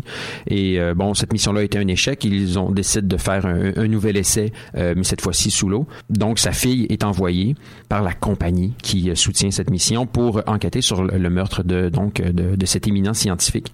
Donc, plusieurs kilomètres sous l'eau, vous imaginez bien qu'on est dans un genre de huis clos. Donc, euh, oui, il y a un aspect étouffant, même s'ils font des sorties. là. Donc, un univers euh, scientifique et oui, donc d'anticipation, en tout cas, on n'est pas tout à fait. Il y a des humains là-dedans qui ont des traits poissonniers, euh, le matériel qu'ils utilisent aussi, un univers en tout cas euh, graphique très intéressant avec euh, des types, c'est ça, qui ont l'air un peu croisés génétiquement parfois, euh, des équipements de sortie qui sont très euh, graphiquement inspirés de la mer. Là. Les, les scaphandres qu'ils utilisent ont quelque chose de, de homard ou de l'écrevisse là-dedans. Là. Il, y a, il y a vraiment un, un bel imaginaire sur la forme des, euh, des, euh, des, des machines qu'ils utilisent. Puis bon, il y a de la famille là-dedans parce que c'est une équipe qui se connaît, qui est c'est très serré. euh, donc euh, la fille descend pour enquêter sur euh, son papa, mais il y a aussi son frère qui est déjà là. Puis là, il y a des, c'est un, il y a un paquet de non-dits, il y a un paquet de mystères. Le tome 1 fini avec euh, bon beaucoup plus de questions qu'il n'amène de réponses. Très intéressant. Donc euh, ça c'est super le fun. Département H. je suis convaincu que les trois autres tomes sont tout à fait enthousiasmants aussi, puis qu'on on est parti pour euh, un beau manège d'émotions et de découvertes, là, puis de, surprises. J'en- doute pas. Il y en a quelques-uns dans le tome 1, mais vraiment, ça annonce très bien euh, pour euh, les autres tomes. La deuxième enquête s'intitule The Damned. Euh, le tome, c'est un tome 1 intitulé Mort pendant trois jours. C'est chez Aquileos. Là, on tombe dans un dans un autre, on toujours dans l'enquête, mais on est dans un autre registre. On est dans le fantastique cette fois-ci. Euh, on est dans un ton un peu classique. Je m'explique. On est dans un monde mafieux. C'est les années 30 ou en tout cas, le- on- il y a un sentiment, euh, une ère de Al Capone. Donc, on est dans ce dans ce genre de mafieux là.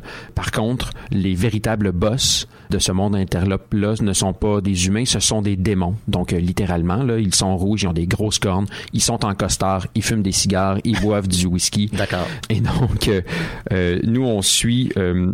Suit un type euh, qui euh, s'appelle Eddie. Eddie, euh, à une certaine époque, s'est fait jeter un sort par une bande rivale de démons. Et Eddie, c'est pas qu'il peut pas mourir, mais il peut revenir à la vie. Ah, c'est ça, la mort pendant trois jours. Mort pendant Ah, trois ouais. jours. En fait, quand ça commence, ça fait Eddie, ça fait trois jours qu'il est mort. puis, euh, puis bon, il y a un des boss qui décide de le ramener parce qu'il a besoin de lui pour lui rendre service, tout ça. Mais Eddie, du fait qu'il sait qu'il peut revenir à la vie, il y a pas beaucoup de, il y a pas beaucoup de retenue. Mhm. Euh, il dit pas mal ce qu'il pense. Ah, puis oui, oui, euh, il y avait bien des gens qui auraient aimé ça, qui restent morts. Ouais.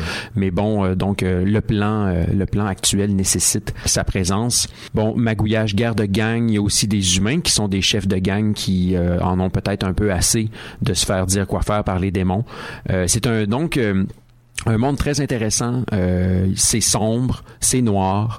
Mais cette twist, cette twist démoniaque rend les choses très très très intéressantes et euh, ajoute une dimension là, euh, euh, inattendue qui est fort appréciable. Il y aura au moins un autre tome qui est déjà annoncé là, en fin d'album ici. Reste à voir si ça va se poursuivre longuement, mais moi je suis très intéressé à suivre les aventures de Eddie euh, de par la mort. C'est ça. Le, le- le flash est bon, mais est-ce qu'on peut l'exploiter euh, sur une longue période? Ça, ça, ça, ça reste à déterminer. C'est ça.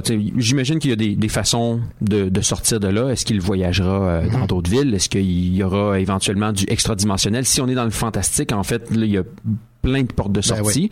Mais est-ce qu'il voudra rester ciblé sur... euh, Est-ce qu'ils voudront rester ciblés sur ce récit-là? Euh, Je m'attends pas à ce que ça, ça continue euh, de manière infinie, mais il y a un autre tome, certainement. Alors, de Down, de Mort pendant trois jours. Et on va parler maintenant de votre troisième bande dessinée, Tyler Cross, Miami chez Dargo. Oui, c'est un tome 3. Je découvre euh, au troisième tome euh, ce héros. Euh, manifestement, on n'a pas besoin d'avoir lu les autres pour euh, embarquer. Ce sont des, des récits plus ou moins indépendants. On est dans le noir pur jus avec justement, ça, ça, ça se passe à Miami, donc on est aussi dans l'ambiance, floridienne, là, Scarface également. Donc euh, Tyler Cross est un homme interlope, donc il n'est pas du côté de la loi. C'est un, c'est un mauvais, c'est un bad guy, mais qui, euh, qui, qui a le sens de l'honneur, faut croire. Tyler Cross n'a pas de, n'a pas de retenue, puis il n'est pas justement empêtré par. euh, c'est un homme assez violent aussi, et euh, donc il se retrouve euh, mêlé. En fait, son son avocat euh, lui doit 70 000 dollars, puis bon, il décide de retrouver son avocat pour avoir euh, son argent en question, et euh, son avocat de lui avouer qu'il a investi son argent dans une gamique d'un hôtel qui va arriver, et donc euh, par cette entremise là, c'est la porte d'entrée de Tyler dans euh, dans cette histoire là de on est encore dans les mafieux, mais là on est cette fois-ci des mafieux à, à chemise fleurie. Hein, on est vraiment dans l'ambiance là euh, presque. Je veux pas dire Miami Vice parce que là il y a une- un, un décalage temporel. Mais euh, mais on est là aussi là dans il fait chaud, euh, c'est la sueur, c'est les cocktails, c'est les bateaux, c'est les hydravions, tout ça. Donc un récit euh, relativement violent quand même, très classique dans ses références justement euh, le héros méchant garçon euh, qui a rien à perdre, les mafieux euh, qui ont aucune retenue, les donzelles qui payent le prix d'une manière ou d'une autre toujours euh, et plantureuse. Mais le dessin de Bruno est vraiment intéressant. Il y a une ligne, il y a une ligne euh, claire mais grasse qui euh, vient euh, beaucoup chercher l'aspect, qui crée une espèce d'aspect vintage qui est tout à fait de ton avec avec le récit puis l'ambiance là, l'ambiance au départ. C'est pas très long. On parle d'une centaine de pages. Fort intéressant. Je vais aller regarder les autres tomes puis je serai certainement intéressé à voir les prochaines aventures de Tyler Cross.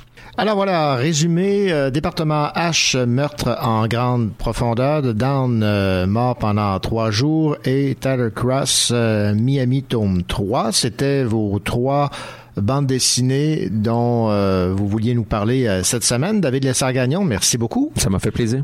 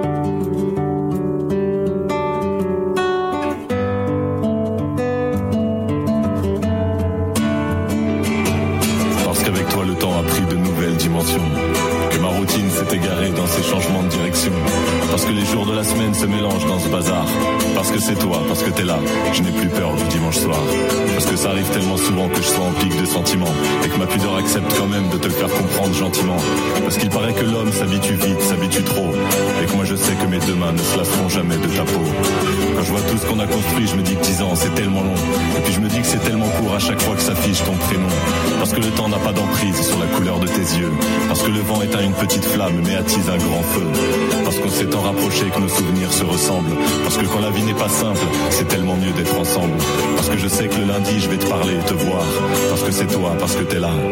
Je n'ai plus peur du dimanche soir. Je l'ai dans la tête comme une mélodie, alors mes envies dansent. Dans notre histoire, rien n'est écrit, mais tout sonne comme une évidence. Parfois elle aime mes mots, mais cette fois c'est elle que mes mots aiment. Et sur ce coup-là, c'est elle qui a trouvé le plus beau thème. Chambre sur tes manies mais que je pourrais plus me passer d'elle. Parce que je me moque de tes défauts mais qui me sont devenus essentiels. Parce qu'avant de te regarder partir, je te vois te maquiller dans le miroir. Parce que c'est toi, parce que t'es là, je n'ai plus peur du dimanche soir. Parce qu'on est libre quand on est fort et plus fort quand nos liens se soudent. Qu'une mauvaise passe devient alors moins profonde que le creux du coude. Parce que tous les nuages du monde n'empêchent pas les pleines lunes. Et que chaque fois qu'elles brillent, c'est nos débuts qui se rallument. Parce que tu sais ce que j'aime, parce que je sais ce que tu veux. Et que c'est quand même une première fois dès qu'on est seuls tous les deux. Parce que 120 mois plus tard, je viens encore juste de te rencontrer. Parce que tu es mon plan A et que tu seras aussi mon plan B. Après dix ans d'un beau voyage où je me rappelle de chaque seconde. Après dix ans qui ont vu naître les quatre plus beaux yeux du monde. C'est toi qui as trouvé le plus beau thème de notre histoire. Parce que c'est toi, parce que t'es là. Je n'ai plus peur du dimanche soir. Je l'ai dans la tête comme une mélodie, alors mes envies dansent. Dans notre histoire, rien n'est écrit, mais tout sonne comme une évidence. Elle aime mes mots, mais cette fois c'est elle que mes mots aiment. Et sur ce coup-là, c'est elle qui a trouvé le plus beau thème.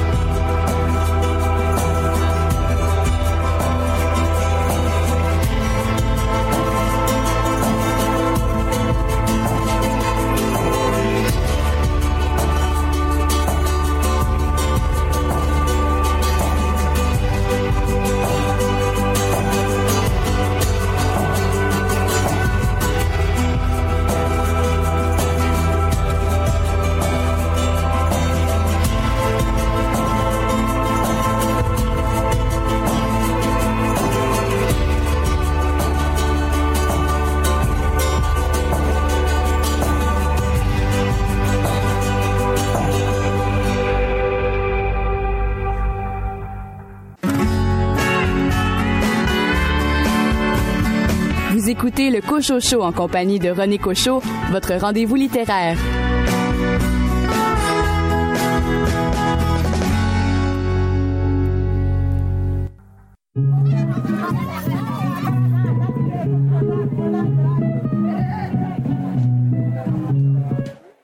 Enfant des villes ou enfant des foins, on se fait tous une île pour aller bien à l'horizon. Pas de boulot, c'est pas qu'on est con, non, c'est qu'on est trop. Alors on traque un peu de joie pour porter le sac quand ça va pas. Et demain l'horloge s'arrêtera. Comme dirait Georges, ça va de soi. On ira faire la fête, on ira faire les rois. Pour se vider la tête, tout oublier, tu vois. On ira faire la fête, on ira faire les rois. Pour se vider la tête, pour oublier.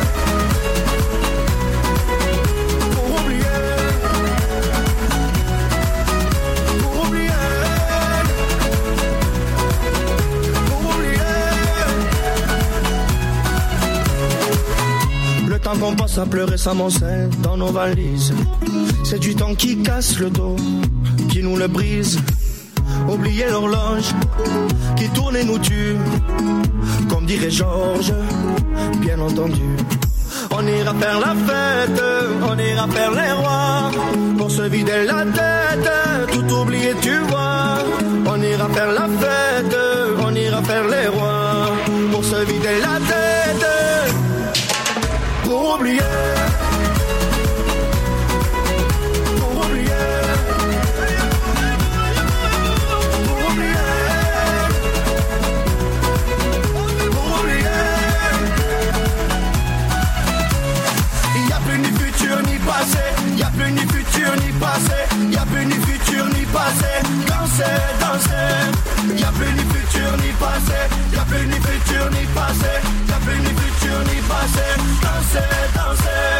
la la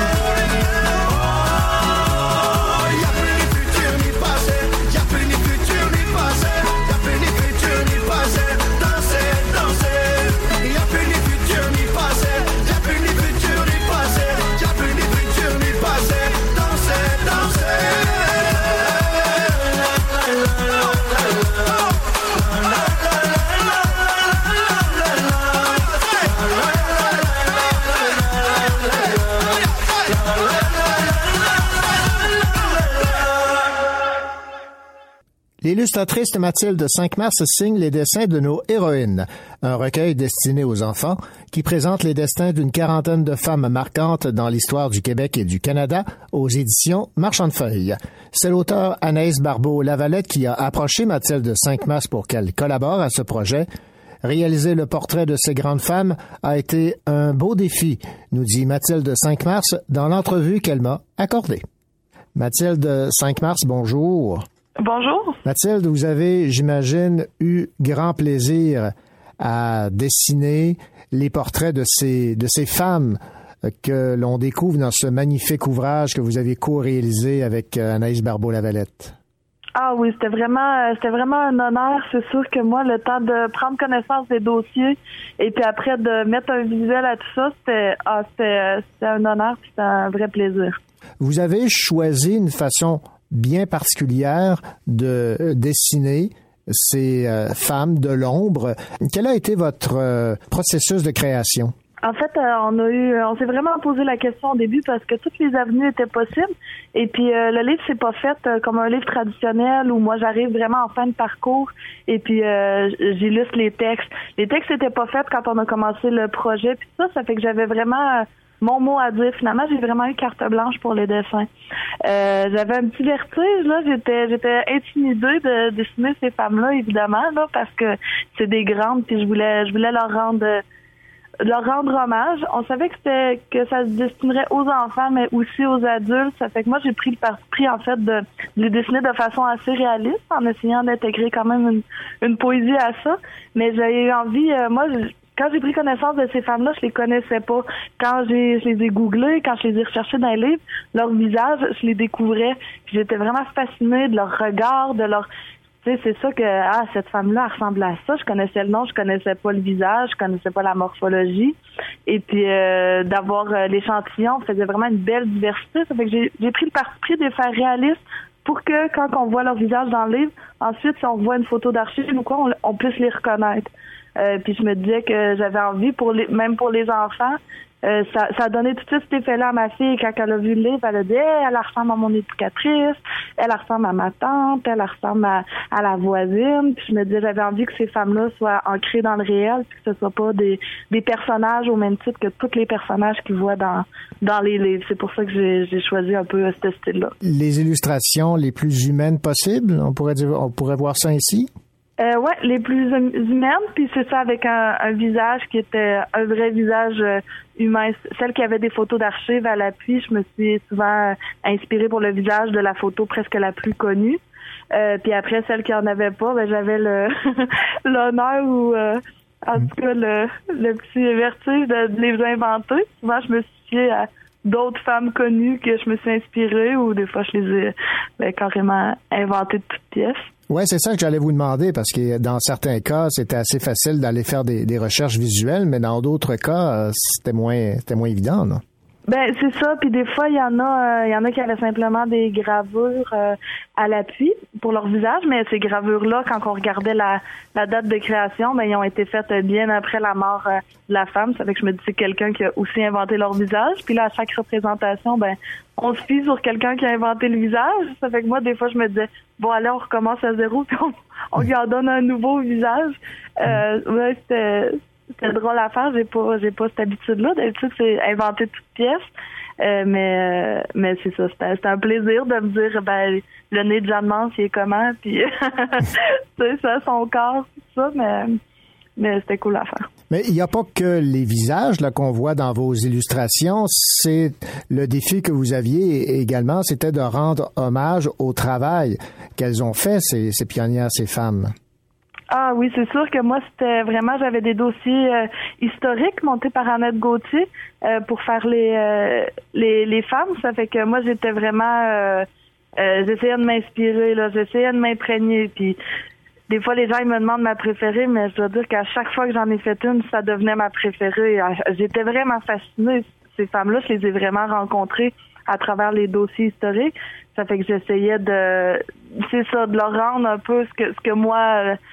Euh, la, la rencontre que je faisais avec elle, euh, qu'est-ce que je trouvais qui ressortait. Puis des fois, c'est des femmes là qui ont fait des grandes choses. La Bolduc qui a eu une grande carrière musicale tout en ayant euh, 13 enfants. Je pense que c'est quatre qui ont survécu, mais quand même 13 grossesses, 13 accouchements. Ça fait que moi, je disais, bon, ben celle-là, je la fais debout sur la table. Tu sais, C'était vraiment, euh, euh, c'est ça, ce que ça m'inspirait, leur œuvre, mais aussi euh, toute la vie qui est venue autour euh, de cette œuvre-là qui est, qui est vraiment exceptionnelle. Quel a été le, le travail euh, conjoint avec Anaïs Barbeau-Lavalette et euh, l'éditeur? Parce qu'évidemment, l'éditeur avait son mot à dire. Anaïs aussi, j'imagine. Ça s'est fait comment?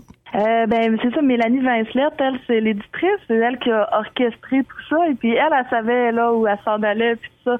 Moi, c'était une façon de travailler qui était différente de d'habitude. J'ai j'étais très insécure, puis finalement, euh, ben ça s'est tout monté, euh, tout monté en même temps. Dans le fond, je pense qu'on avait l'urgence de faire connaître ces femmes-là aux gens. Vraiment, on aimait le projet, ça fait qu'on l'a tout mis en priorité. Ça fait que pendant que Anaïs euh, euh, montait les textes, moi je montais les images. Évidemment, on était en télétravail, là, on s'envoyait, on s'envoyait tout ça, puis euh, on se commentait un peu au fur et à mesure. Mais euh, même le choix des femmes, ils ne sont pas arrivés avec euh, voici 40 femmes, euh, 40 portraits. vo- tu sais, voici les textes. Des fois, il y avait des femmes qui venaient, hop, euh, finalement ça changeait. Il y en avait une autre. Euh, Je pense que moi j'ai pas, euh, j'ai pas collaboré à choisir ces femmes-là. Euh, je pense que c'était Annette Gontier, Mélanie Vincelette, puis Anaïs Barbeau-Lavalette qui ont, qui ont fait les choix. Mais je pense qu'ils ont eu vraiment de la misère à, des fois en en éliminer ou à en en sélectionner. Ça fait qu'il y avait euh, tout ça, tout ça se faisait comme tout en même temps. Puis euh, euh, c'est ça, il y avait des modifications en cours de route puis ça, mais il s'est fait, euh, il s'est fait bien puis vite. Puis euh, le résultat, euh, il montre que on a bien fait de travailler comme ça, ça a bien fonctionné. Eh bien, Mathilde 5 mars, merci beaucoup et encore bravo pour euh, ce travail d'illustration dans ce magnifique ouvrage publié aux éditions Marchand de Feuilles en collaboration avec euh, l'auteur Anaïs Barbeau-Lavalette. Merci beaucoup. Merci beaucoup.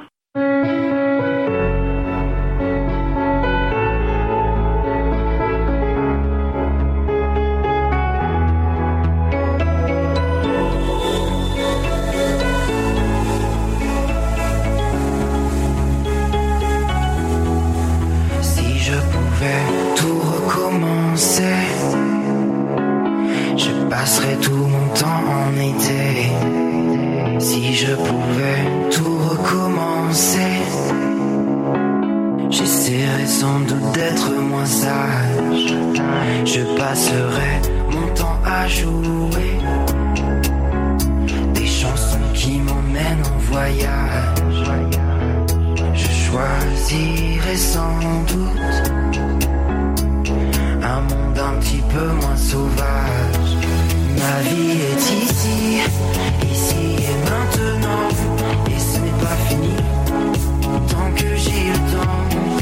Ma vie est ici, qu'est-ce que je peux bien y faire? Et faute de mieux, j'essaie de m'y plaire. Ma vie est ici.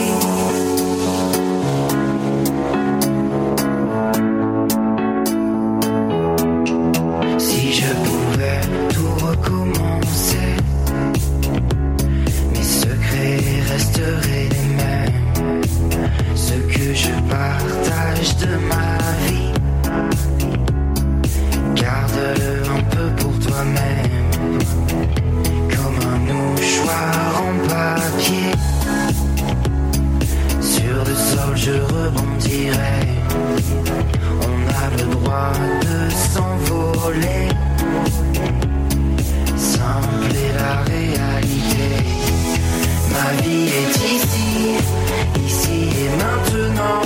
Et ce n'est pas fini, tant que j'ai le temps. Ma vie est ici, qu'est-ce que je peux bien y faire? Et faute de mieux, j'essaie de m'y plaire. Ma vie est ici.